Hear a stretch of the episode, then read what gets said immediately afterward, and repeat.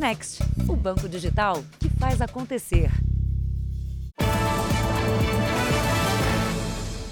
Olá, boa noite. Boa noite. Um levantamento exclusivo do Jornal da Record mostra que, nos três primeiros meses desse ano, foram registrados mais de 700 roubos e furtos a condomínios só no estado de São Paulo. Nós vamos contar agora com detalhes um desses casos. Uma mulher furtou sozinha mais de 700 mil reais de um apartamento. Os proprietários estavam em viagem. Ela se passou por moradora e conseguiu entrar sem levantar suspeitas. As câmeras de segurança do condomínio, que fica em uma região valorizada de São Paulo, revelam como a ação aconteceu. Por volta das 11 horas da manhã, a suspeita aparece. Está bem vestida. Entra no prédio como se fosse moradora ela nem toca o interfone e não passa por identificação na portaria.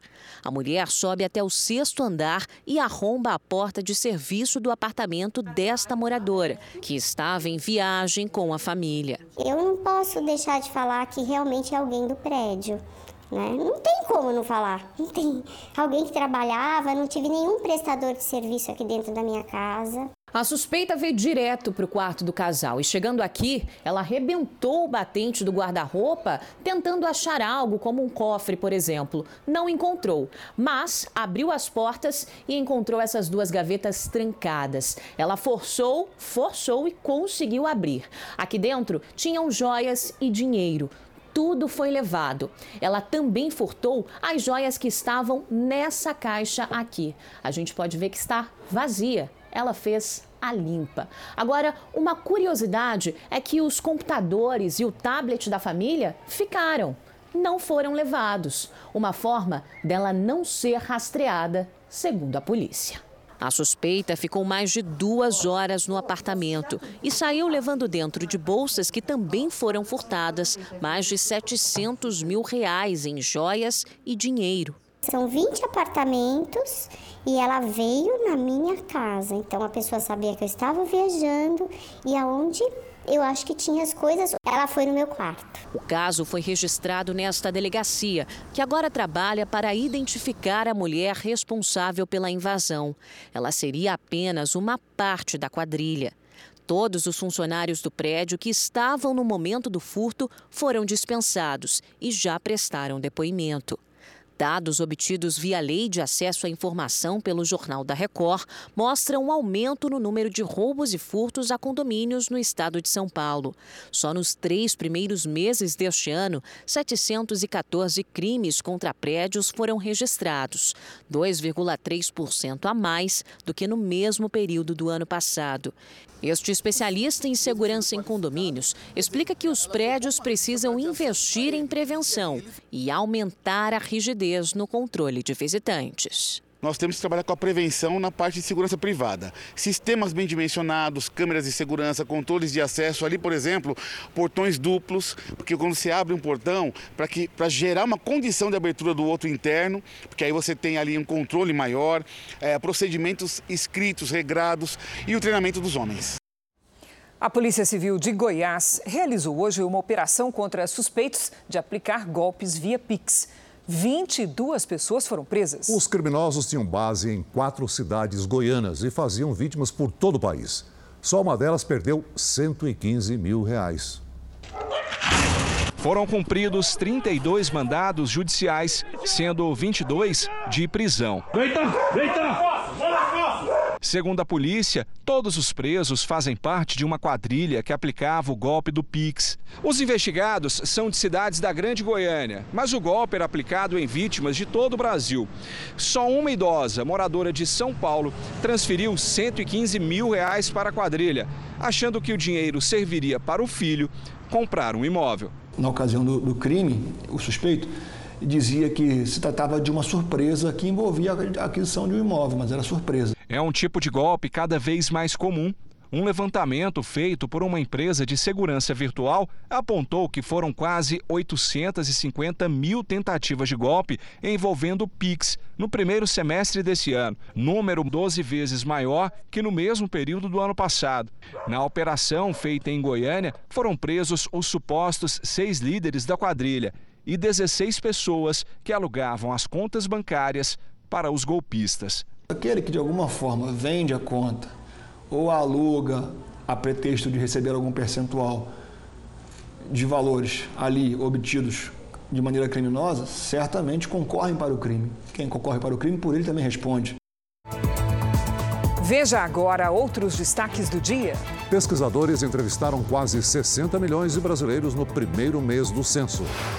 Polícia investiga se superdosagem de remédio provocou danos à saúde de paciente. Alexandre de Moraes envia pedido para tirar sigilo de conversa entre Augusto Aras e empresários. Morre Mikhail Gorbachev, ex-líder da União Soviética. Acerto com o time da Inglaterra torna Anthony o terceiro brasileiro mais caro do futebol.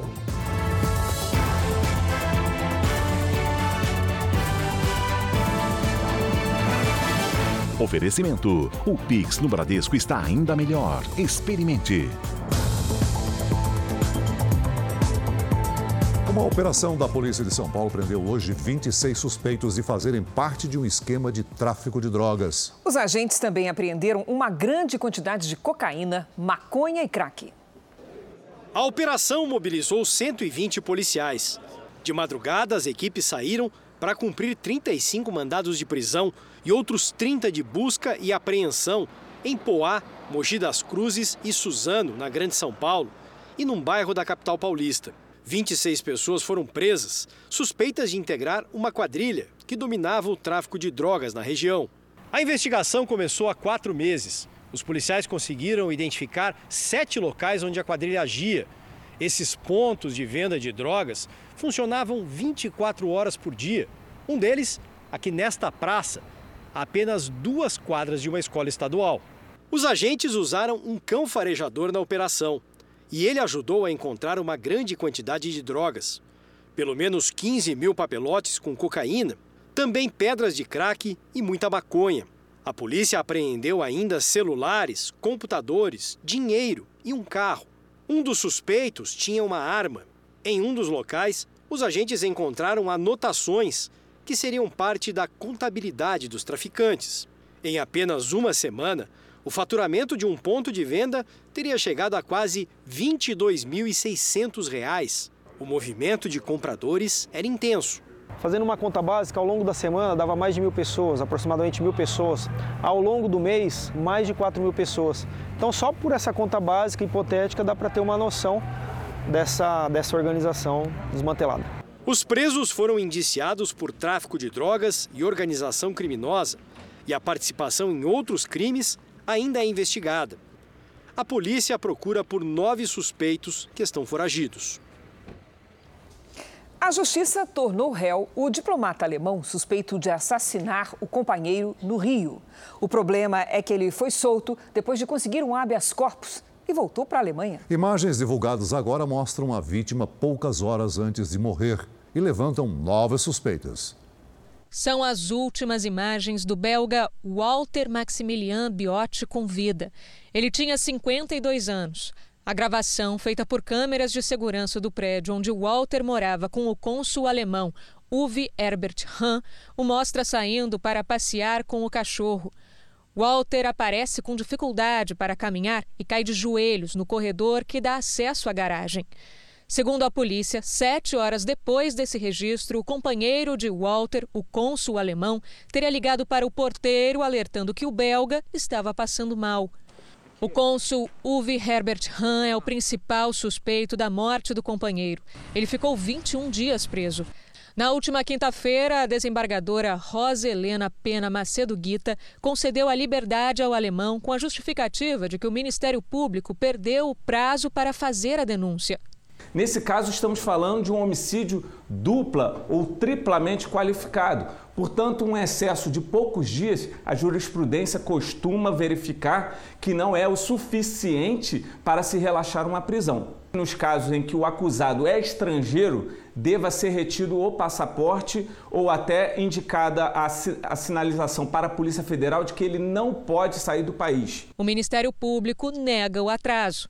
Na denúncia feita à Justiça, um dia depois do habeas corpus, os promotores pediram novamente a prisão do cônsul e ainda alertaram para uma possível fuga, já que o passaporte dele não foi retido. Em liberdade, o diplomata embarcou para a Alemanha. Nesta terça-feira, Uwe Herbert Hahn virou réu e vai responder por homicídio triplamente qualificado. Um novo pedido de prisão foi expedido. A Justiça do Rio de Janeiro pediu que o nome do diplomata seja incluído na lista de foragidos da Interpol, a Polícia Internacional. Mesmo fora do país, o processo contra o cônsul deverá seguir até o julgamento do caso. Se condenado, o diplomata poderá cumprir a pena no seu país de origem, já que o Brasil não tem acordo de extradição com a Alemanha. Hoje, mesmo longe do Brasil, o diplomata teria feito ameaças por mensagens de celular a um homem que procurou a polícia. Uwe Herbert Hunt teria escrito: Eu estou seguro, você não. E você conhece a polícia. Eles vão adorar a verdade sobre você. A delegada vai publicar tudo, mesmo sem provas. É um crime chamado coação no curso do processo. Nós vamos encaminhar para a justiça para que seja juntado ao processo de homicídio a Organização Mundial da Saúde declarou que existem indícios de redução no número de contaminados pela varíola dos macacos em alguns países. Aqui no Brasil, pessoas que tiveram contato com o paciente que morreu no Rio de Janeiro estão sendo monitoradas pela Secretaria Estadual de Saúde.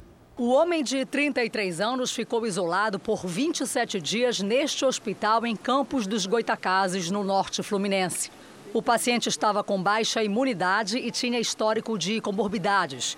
Os sintomas começaram depois de uma viagem a São Paulo e ao Rio Grande do Norte. Poucos dias após retornar a Campos, ele iniciou um quadro sistêmico ah, que ah, é compatível com o início da doença, com febre, prostração e dores pelo corpo. As pessoas que tiveram contato com o paciente estão sendo monitoradas. Até o momento, nenhuma delas apresentou sintomas de infecção. Esta é a segunda morte confirmada no Brasil. O primeiro caso foi em Minas Gerais, um homem de 41 anos. Especialistas explicam que as principais formas de contágio acontecem pelas gotículas e pelo contato físico e que os principais sintomas começam geralmente com lesões na pele. Ao identificar lesões novas na pele, associadas ou não a sintomas de febre, dor no corpo, ínguas, a gente deve procurar o posto de saúde da família, ou se for uma coisa que eu esteja me sentindo muito mal, a UPA, para que seja avaliado. Até o momento, o Brasil registra mais de 4.600 casos da varíola dos macacos. São Paulo e Rio de Janeiro são os estados com mais ocorrências. No Ceará, 10 casos são investigados em um presídio na região metropolitana de Fortaleza. Ontem, a Anvisa autorizou o uso emergencial de kits produzidos pela Fundação Oswaldo Cruz para o diagnóstico da doença. Os cientistas da Fiocruz também conseguiram isolar e registrar a estrutura do monkeypox, como é chamado o vírus. O trabalho mostrou que o vírus é capaz de infectar e se replicar com facilidade. Apesar do nome, a doença não tem relação com o macaco. A boa notícia é que já existe uma vacina que pode ser usada, mas, por enquanto, a capacidade de produção não é suficiente para a população mundial. É uma doença que o que a gente sabe até agora é que a letalidade dela é baixa. Letalidade, ou seja, poucas pessoas morrem. Uhum. Mas nossa preocupação sempre é proteger quem? As crianças, as gestantes, aqueles que a imunidade esteja mais fraca. Um motorista perdeu o controle do carro e atropelou um grupo de motociclistas na zona sul de São Paulo. Nas imagens é possível ver quando o veículo invade a contramão e atinge seis motos. Uma pessoa morreu na hora. Outras duas ficaram feridas e foram levadas para hospitais da região. A polícia suspeita que o motorista tenha passado mal enquanto dirigia. Ele ainda vai prestar depoimento. Veja a seguir: os juros do cartão de crédito já passam de 370% ao ano. E ainda hoje, pesquisadores do IBGE já entrevistaram quase 60 milhões de brasileiros em um mês de trabalho.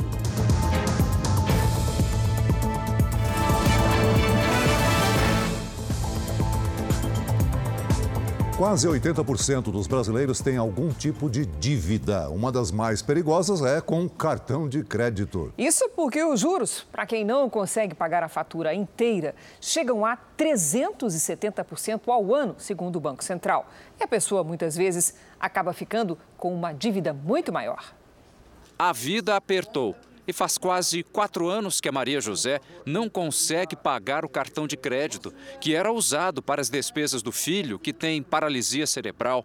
Daí a dívida foi nas alturas. Era 1.300 reais. A última vez que você... A última vez que eu... Eu acho que não tem três meses que eu tentei entrar em contato com eles e eles falaram que estava 18 mil e, se eu não me engano, 18.600.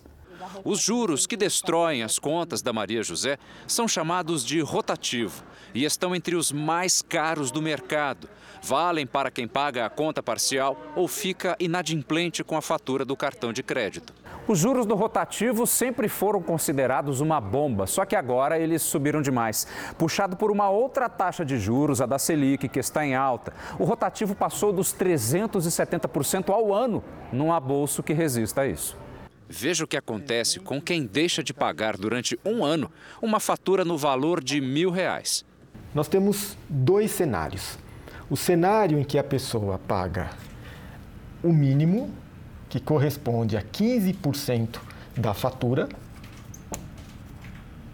o mínimo. Uhum.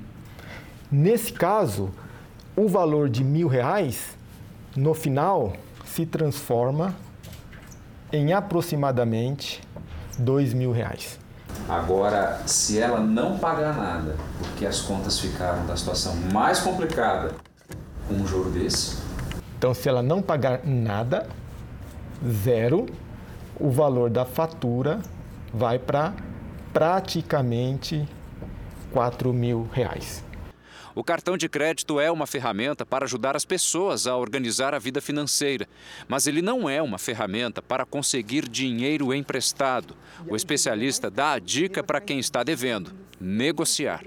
Tentar, é, junto à instituição, parcelar, transformar esse rotativo em uma dívida pré-fixada. Se você já pré-fixar esse juro, ele vai cair pela metade. E aí vamos para outros passos. Existe no mercado crédito que são créditos mais baratos. Né? Quando você pega aquele crédito dito pessoal, nós estamos falando de um juro que vai ser algo em torno de 70% ao ano. É o que a Maria José quer, negociar e, com isso, limpar o nome. O mínimo que um pobre tem que ter é pelo menos o nome. Um dia, quem sabe, eu consigo ter meu nome de volta. O ministro do Superior Tribunal de Justiça, Luiz Felipe Salomão, tomou posse como Corregedor Nacional de Justiça. Integrante do Superior Tribunal de Justiça desde 2008, Salomão ocupará o posto até 2024. A Corregedoria recebe e processa reclamações e denúncias contra magistrados e executa políticas públicas voltadas para o bom desempenho dos tribunais. A cerimônia de posse, realizada na sede do Conselho Nacional de Justiça, em Brasília, reuniu os presidentes da República, Jair Bolsonaro, da Câmara dos Deputados, Arthur Lira, do Senado, Rodrigo Pacheco, do Supremo Tribunal Federal, Luiz Fux, e do Tribunal Superior Eleitoral, Alexandre de Moraes. Terça-feira de ventania em boa parte do Brasil. Em Belo Horizonte, as rajadas passaram de 90 quilômetros por hora.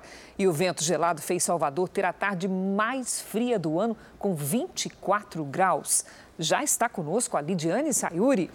E aí, Lid, boa noite. Quer dizer que a frente fria já chegou lá na Bahia? Sim, ela é a culpada por isso, viu, Cris? Boa noite para você, Celso. Boa noite a todos. A frente fria que passou pelo Sudeste já chegou a Sergipe e permanece por lá nos próximos dias. A chuva constante pode causar alagamentos e deslizamentos entre o sul da Bahia e Pernambuco. Entre o norte do Maranhão e o norte do Amazonas, previsão de pancadas isoladas. Na metade sul, o dia amanhece com frio e geada nas serras Gaúcha, Catarinense e da Mantiqueira. Máxima de 22 graus no Rio de Janeiro. Em Campo Grande faz até 32. Maceió com 25 e até 36 em Porto Velho. São Paulo amanhece com nevoeiro. À tarde o sol aparece e espanta um pouco o ar gelado. Faz até 22 graus. Quinta e sexta mais quentes. E no fim de semana, esfria de novo.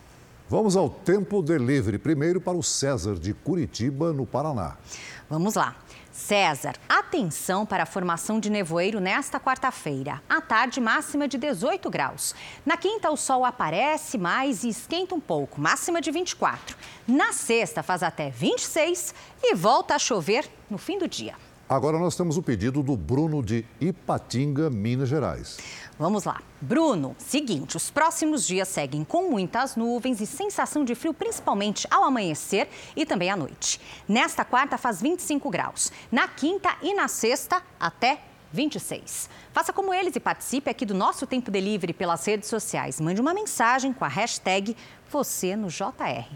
Cris, Celso. Obrigada, Lidi. Boa noite, Lidi. Ainda nesta edição, a cada minuto uma pessoa é vítima de furto em São Paulo. E também, atacante Anthony é vendido ao Manchester United na terceira maior negociação de um jogador brasileiro.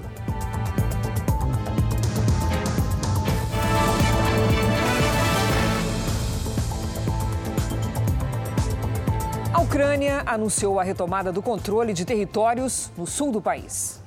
A Rússia confirmou a ofensiva ucraniana, mas classificou o contra-ataque como um fracasso.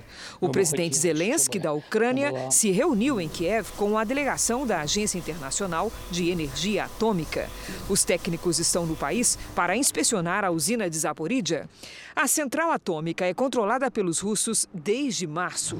Em Kharkiv, um bombardeio russo deixou ao menos quatro mortos na manhã de hoje. Segundo autoridades locais, o ataque atingiu um prédio, uma escola infantil e um parque. Já na República Tcheca, ministros europeus iniciaram as discussões para definir se turistas russos terão os vistos de entrada suspensos. A medida não tem consenso entre os países da União Europeia. Morreu hoje na Rússia Mikhail Gorbachev, o último líder da extinta União Soviética. Ele tinha 91 anos. A informação foi confirmada por agências de notícias da Rússia. O motivo seria uma longa e grave doença que não foi especificada. Gorbachev foi o último presidente da União Soviética antes da dissolução, há 31 anos. Um ano antes, ele recebeu o Prêmio Nobel da Paz. O governo de Gorbachev ficou marcado pelo fim da Guerra Fria e pelas reformas que levaram à reabertura da economia e da política da Rússia, chamadas de perestroika e glasnost. Argentinos foram às ruas nesta terça-feira protestar novamente contra o governo do país. Trabalhadores se manifestaram nas ruas de Buenos Aires para exigir uma renda básica. A população reclama que a cesta básica no país custa duas vezes mais que um salário mínimo. O governo de esquerda de Alberto Fernandes enfrenta uma série de protestos em meio à crise econômica. Veja ainda hoje. Empresário marca encontro pela internet e acaba vítima de quadrilha do Pix. E também, Ministério Público pede abertura de novo inquérito para apurar denúncia de maus tratos em creche de São Paulo.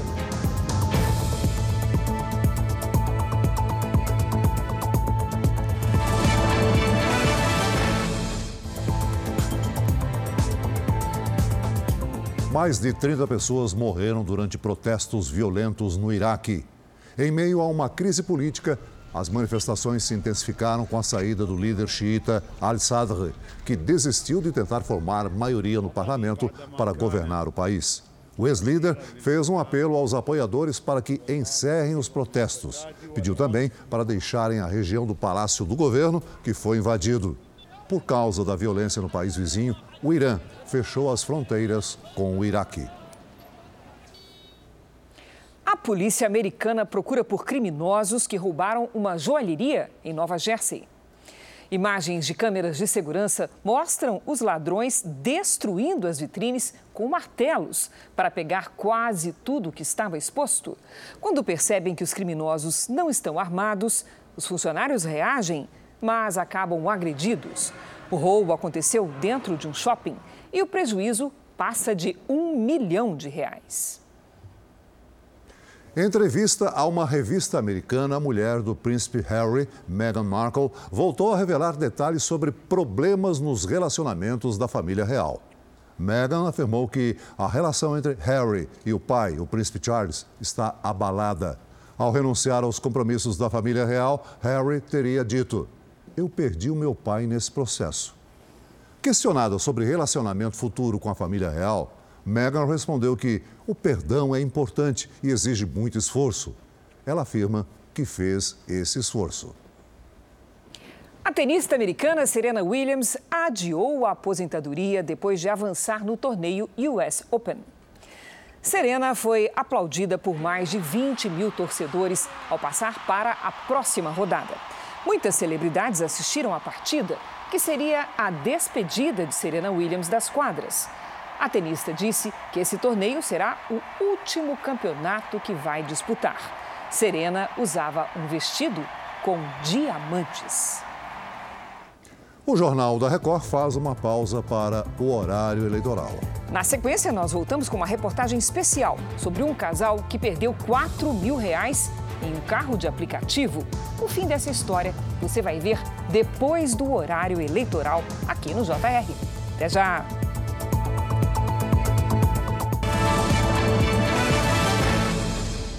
O Jornal da Record está de volta. O Ministério Público de São Paulo pediu que a Polícia Civil abra um segundo inquérito para investigar novas denúncias de tortura e maus tratos em uma creche na capital paulista. Os promotores determinaram à polícia que apure se 34 novas denúncias são verdadeiras. As queixas foram feitas por pais de alunos em março, quando o caso veio à tona, mas não foram esclarecidas na época. As irmãs Roberta e Fernanda Serme, donas da creche, e Solange Hernandes, funcionária da escolinha, são acusadas de tortura, maus tratos, associação criminosa, perigo de vida e constrangimento. Elas estão presas na penitenciária de Tremembé, interior de São Paulo. A funcionária responde em liberdade. Todas negam as acusações. Ao abrir uma nova frente de investigação, o Ministério Público quer descobrir se outras pessoas participaram das supostas torturas aos alunos da creche de maneira direta ou por omissão. Isso significa que as professoras que no primeiro inquérito foram ouvidas como testemunhas agora serão investigadas. A família a qual eu represento, ela vê de extrema importância esse desmembramento do inquérito, essa continuação das investigações. O relatório final do primeiro inquérito, com 170 páginas de depoimentos de testemunhas, detalhes da rotina da escola, fotos e documentos, conclui que Roberta e Fernanda não apenas executavam os atos de tortura, como também exerciam o comando das ações. O documento diz ainda que as crianças ficavam muito doentes porque Roberta mandava servir a comida num único prato e compartilhava os talheres, o que aumentava a transmissão de infecções e muitos ficavam sem comer no final da tarde porque não havia comida para todos os alunos. Dos nove alunos que aparecem nas fotos e vídeos imobilizados com lençóis e alimentados em locais inadequados, como banheiros, dois tiveram lesões corporais leves comprovadas pela perícia. A defesa das irmãs Roberta e Fernanda Serme não concorda com a abertura do novo inquérito e ainda não teve acesso às informações dele. A defesa da funcionária Solange Hernandes não foi encontrada. O IBGE divulgou hoje o primeiro balanço do Censo Demográfico de 2022. Em um mês, os pesquisadores já entrevistaram quase 60 milhões de brasileiros, mas eles têm enfrentado dificuldades para realizar o trabalho em várias regiões. Caminhar pelas ruas, bater de porta em porta em busca das informações que vão compor um retrato atualizado da população brasileira. O censo é fundamental para que os governos brasileiros possam formular políticas públicas. A rotina de entrevistas começou em 1 de agosto. Em geral, a população está sendo bem receptiva, mas tem pessoas ainda que acabam recusando. Os recenseadores do IBGE já contaram quase 60 milhões de brasileiros. A estimativa estimativa é de que sejam contados cerca de 215 milhões de pessoas. Em geral, eles são bem recebidos, mas já houve casos de violência, como neste vídeo gravado no Rio.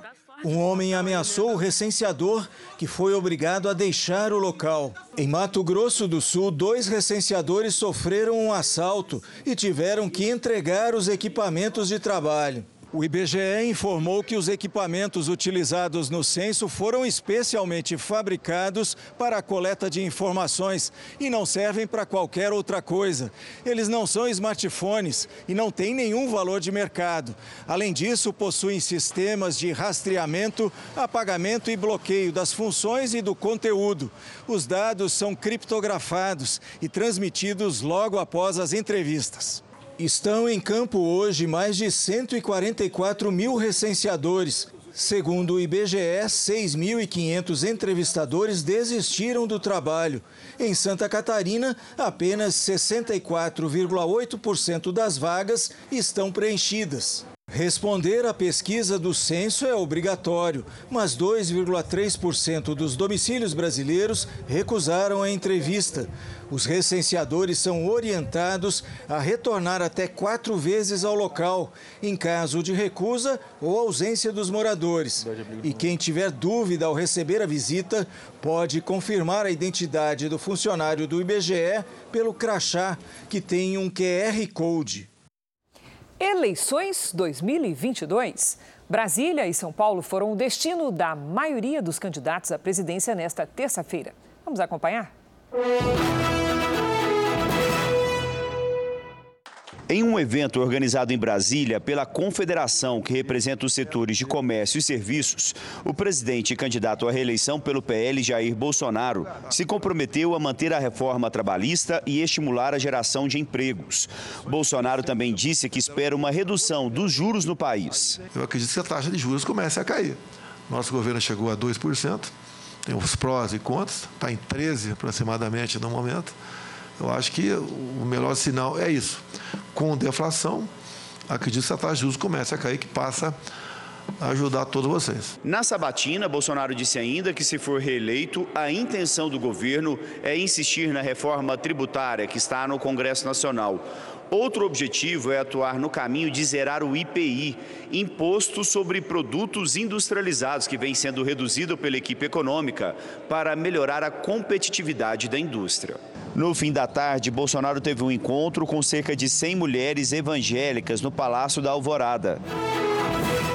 Ciro Gomes, do PDT, também participou da sabatina. O candidato criticou a consolidação das leis do trabalho, a CLT, e disse que vai propor um novo código que mantenha direitos trabalhistas, mas corresponda ao mercado atual.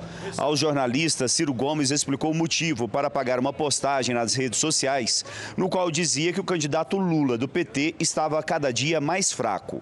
Não falei nada sobre estado de saúde, não. Eu só achei que aquilo ali era meio duro demais e podia dar má inteligência. O que eu estou falando é que o Lula perdeu a capacidade moral de enfrentar o Bolsonaro e a direita sanguinária no Brasil. Então, refraseando, é só isso que eu quis dizer.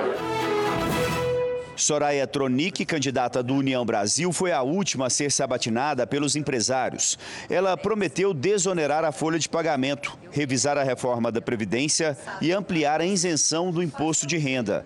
A candidata voltou a defender o imposto único. A nossa proposta é a reforma tributária do um imposto só, em que nós iremos excluir 11 tributos federais e substituir por um imposto apenas. O candidato do PT, Luiz Inácio Lula da Silva, se reuniu em São Paulo com governadores e ex-governadores. Também participaram do encontro representantes de entidades ligadas a policiais. O assunto discutido foi a segurança pública. Lula disse que quer desenvolver um programa nacional de segurança. Entre os objetivos estaria promover o desarmamento da população. E o candidato também pretende criar um Ministério da Segurança Pública. O Ministério da Segurança Pública sem que haja nenhuma interferência na política do Estado. O que nós queremos é aumentar a participação da União sem interferir naquilo que é obrigação dos Estados hoje. A candidata do MDB, Simone Tebet, fez caminhada no centro de São José dos Campos, interior de São Paulo. Tebet posou para fotos, comeu pastel e ouviu a população. A candidata disse que, se for eleita, vai manter o Auxílio Brasil e que pretende dividir a administração do programa com as prefeituras. É fazer da transferência de renda uma política de Estado e não uma política de governo. Não é a União que fica com esse cadastro para depois comprar consciências e dar para quem acha que vai votar. É devolver esse sistema para quem sabe fazer gestão, para quem sabe cuidar das pessoas que são os municípios. Candidato do PROS, Pablo Marçal, deu entrevista, participou de uma transmissão ao vivo pela internet e gravou o programa eleitoral. O candidato do Novo, Felipe Dávila, deu entrevistas a emissoras de rádio e TV. Roberto Jefferson, do PTB, não divulgou a agenda. O ministro do Supremo, Alexandre de Moraes, que também é presidente do Tribunal Superior Eleitoral, determinou que a Procuradoria-Geral da República se manifeste sobre um pedido de senadores que envolve o próprio chefe do Ministério Público, Augusto Aras. A questão é se uma suposta troca de mensagens entre Aras e empresários, alvos de uma operação de busca e apreensão, deve ser tornada pública. O repórter Clébio Cavagnoli tem as informações. Boa noite, Clébio. Boa noite, Cris e Celso. Pedir a posição da Procuradoria-Geral da República é praxe num processo como este.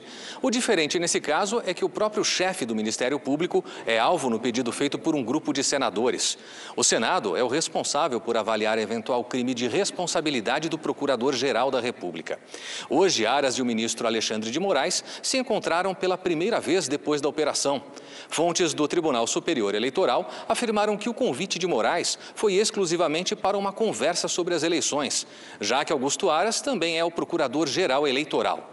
Amanhã, o presidente do TSE receberá novamente o ministro da Defesa, Paulo Sérgio Nogueira.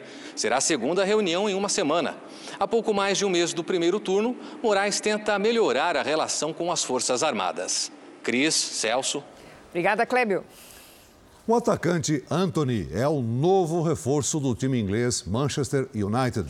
O canhoto da seleção é a terceira transação mais cara da história do futebol. Para ter o futebol do atacante revelado pelo São Paulo, o Manchester United vai pagar 100 milhões de euros, o equivalente a 507 milhões de reais, pelo câmbio desta tarde. Anthony faz parte de uma geração de brasileiros de muito sucesso no exterior. Chegam com status diferentes na seleção brasileira. Ele chega como estrela, ele ia chegar como jogador promissor, chega para brigar por uma posição de titular.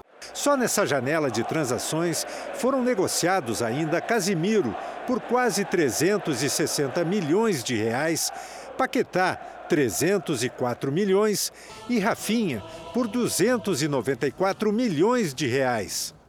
Os valores de Anthony ainda estão atrás dos números da negociação de Neymar, vendido pelo Barcelona ao Paris Saint-Germain por 222 milhões de euros, 1 bilhão e 125 milhões de reais nos dias de hoje, e de Felipe Coutinho.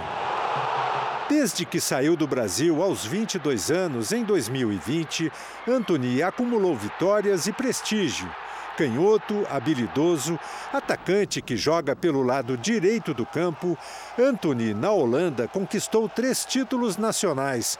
Foram 82 partidas, 25 gols e 23 assistências. Quem também festeja a transferência de Anthony da Holanda para a Inglaterra é o São Paulo. Como clube formador e com os acordos de negociação, o tricolor vai receber quase 100 milhões de reais. Uma fortuna em tempos de dinheiro curto. O clube deve 700 milhões e vai ganhar agora quase 100 milhões de revenda. Um casal perdeu 4 mil reais depois de esquecer uma bolsa dentro de um carro de aplicativo. Mas essa história tem final feliz. O carro que seu Chico usa para o sustento, vendendo caldo de cana, precisava de conserto. Um buraco aqui, outro buraco aqui. E assim foi formando, né? Isso aqui também estava tudo quebrado, foi arrumando. Agora está novinho e pronto para voltar à feira. Ele investiu quase 10 mil reais nos reparos e, por muito pouco, não perdeu parte do dinheiro quando esqueceu essa bolsa em um carro de aplicativo. Dentro estavam 4 mil reais que seriam usados para pagar a oficina. Sabe, nem gosto de me lembrar que eu choro. O motorista era o Tiago, que estava trabalhando dobrado para pagar a festa de dois anos da filha. É quando eu cheguei no local do próximo embarque que eu olhei para trás para recepcionar a passageira, eu me deparei com a bolsa. E logo eu liguei que era do seu Chico. Eu procurei algum contato dele e me deparei com a quantia, né? Bem expressiva. Quando eu vi a quantia, eu fiquei mais apressado em devolver, porque dada a idade do seu Chico e dado o valor, eu pensei que ele poderia até passar mal, né? Só que o Tiago não tinha nenhuma informação sobre o passageiro. Nem o seu Chico, nem a mulher dele tem no celular o aplicativo para chamar o motorista. Eles pediram ajuda para um cliente de uma barbearia vizinha. Esse cliente não mora nem na mesma rua. Primeiro, o Tiago foi até a oficina onde o seu Chico desembarcou mas lá não tinha mais ninguém. Depois ele lembrou onde tinha sido o ponto de embarque e aí sim encontrou a casa do seu Chico e da dona Lindete. Tiago gravou o momento da devolução dos 4 mil reais. Não é porque eu não precisava. 4 mil reais iria me ajudar muito, iria resolver muitas das minhas questões financeiras. Mas é, eu pratiquei a minha índole, pratiquei o meu caráter porque não era meu. Eu devolvi porque tinha dono. No Rio Grande do Sul, a polícia investiga o caso de um homem que está em estado vegetativo há quase um ano após receber uma superdosagem de remédio. Alexandre de Lara sempre foi um jovem cheio de vida. De acordo com a família, fazia esportes, adorava brincar com os cachorros e nunca poupava sorrisos quando estava com parentes e amigos. Mas esta alegria deu lugar ao sofrimento desde que procurou um hospital no ano passado para tratar de um problema cardíaco. Ele estava com uma fibrilação atrial, que é um tipo de arritmia cardíaca, e na consulta com o cardiologista ele receitou a propafenona de 600 miligramas, que seria para reverter ali a, a, fibrilação. E o cardiologista disse para ele fazer a medicação no pronto atendimento ali mesmo. Quando Alexandre recebeu a medicação, o casal estranhou a quantidade de comprimidos. Na etiqueta estava escrito que cada unidade tinha 30 miligramas. As pílulas haviam sido retiradas da embalagem original e etiquetadas novamente na farmácia do hospital com a dosagem errada. Na verdade, cada pílula tinha 300 miligramas. Com a superdosagem, Alexandre sofreu uma parada cardíaca na hora. E o mais impressionante, todo o procedimento foi registrado no prontuário. Segundo o documento, o problema foi passado aos superiores do hospital, além de solicitadas as devidas correções e providências para que situações parecidas não se repitam. O Alexandre entrou lá saudável, caminhando, sorrindo, né? Um pequeno problema a ser tratado e nunca mais saiu. A família alega que o hospital se disponibilizou a fazer um acordo, mas isso nunca aconteceu. A instituição se manifestou através de nota, dizendo que o atendimento a Alexandre foi realizado na gestão anterior e que o hospital vem prestando toda a assistência necessária para a melhora do paciente. Já a Associação de Hospitais Particulares não vai falar sobre o caso. A apuração ela tem que acontecer e se estabelece daí a responsabilização de quem participou e os limites dessa, dessa responsabilidade. Gabriela estava grávida de três meses quando tudo aconteceu. A bebê já está com quatro meses e Alexandre não reconhece a própria filha. Ele ficou órfão muito cedo e seria a chance dele ser pai agora, sabe? De todo o amor de pai e mãe, ele iria poder transmitir para Sara e acompanhar toda a gestação, sabe? Tipo, é um momento único e não pôde, né? No primeiro semestre desse ano, o estado de São Paulo registrou mais de 500 mil roubos e furtos. E tem um jeito ainda mais surpreendente de olhar essa estatística. Nos próximos dois minutos, até acabar essa reportagem, dois novos furtos terão acontecido. Aconteceu há exatos 30 dias. Arnaldo e Kátia deixaram um carro bem perto do trabalho, na zona norte de São Paulo. Eram nove e meia da manhã quando dois homens levaram o veículo em questão de minutos. Câmeras de segurança registraram a ação dos criminosos. Nós fazia tudo, ia no mercado, fazia tudo com o carro. O casal tem uma loja de brinquedos de madeira e usava o carro para fazer compras e entregas de material. Além de ficar sem o carro, tiveram prejuízo no negócio. A gente luta, né, para trabalhar, para ter alguma coisa e a pessoa em 5 minutos, 15 minutos leva o que a gente tem. Então é, é difícil para a gente, porque agora para a gente conseguir de novo é uma batalha muito grande. De acordo com dados da Secretaria de Segurança Pública, a cada minuto uma pessoa é furtada no estado de São Paulo. Para a gente ter uma ideia, até o fim dessa reportagem, que tem cerca de dois minutos, duas pessoas terão sido furtadas em algum lugar do estado. Os números impressionam. De janeiro a julho deste ano, foram quase 376 mil furtos em São Paulo. No mesmo período, também ocorreram quase 160 mil roubos, que é quando os criminosos ameaçam ou usam violência contra as vítimas. O único jeito de evitar a criminalidade é fazer com que é, efetivamente haja uma sensação de aplicação de penas, né? não de penas alternativas, mas de penas rigorosas, como prisão, por exemplo, a esse tipo de crime. É, muitos deles conseguem a liberdade rápido ou respondem até o processo em liberdade, o que dá uma sensação do quê? De que mesmo ele praticando aquele fato, ele não vai preso. Segundo a Secretaria de Segurança Pública de São Paulo, 23.830 veículos foram devolvidos aos donos e o Estado apresentou queda em praticamente todos os tipos de roubos em comparação ao mesmo período de 2019. O empresário da África marcou um encontro pela internet e acabou alvo de uma quadrilha do Pix. O empresário percebe a chegada do carro com cinco suspeitos dentro. Ele tenta escapar, dá a marcha ré. Os criminosos atiram. Por este ângulo, dá para ver quando o carro da vítima desce a rua e bate em dois veículos estacionados. Os sequestradores agridem o motorista e obrigam a vítima a entrar no carro deles. O veículo do empresário também foi levado e abandonado a poucos metros do local do crime. Acabou com o carro do porteiro, coitado. Ele ficou aí com o carro todo estraçalhado. Moradores desta rua se assustaram com os disparos. Eu comecei a ficar em choque, foi dois tiros que deram.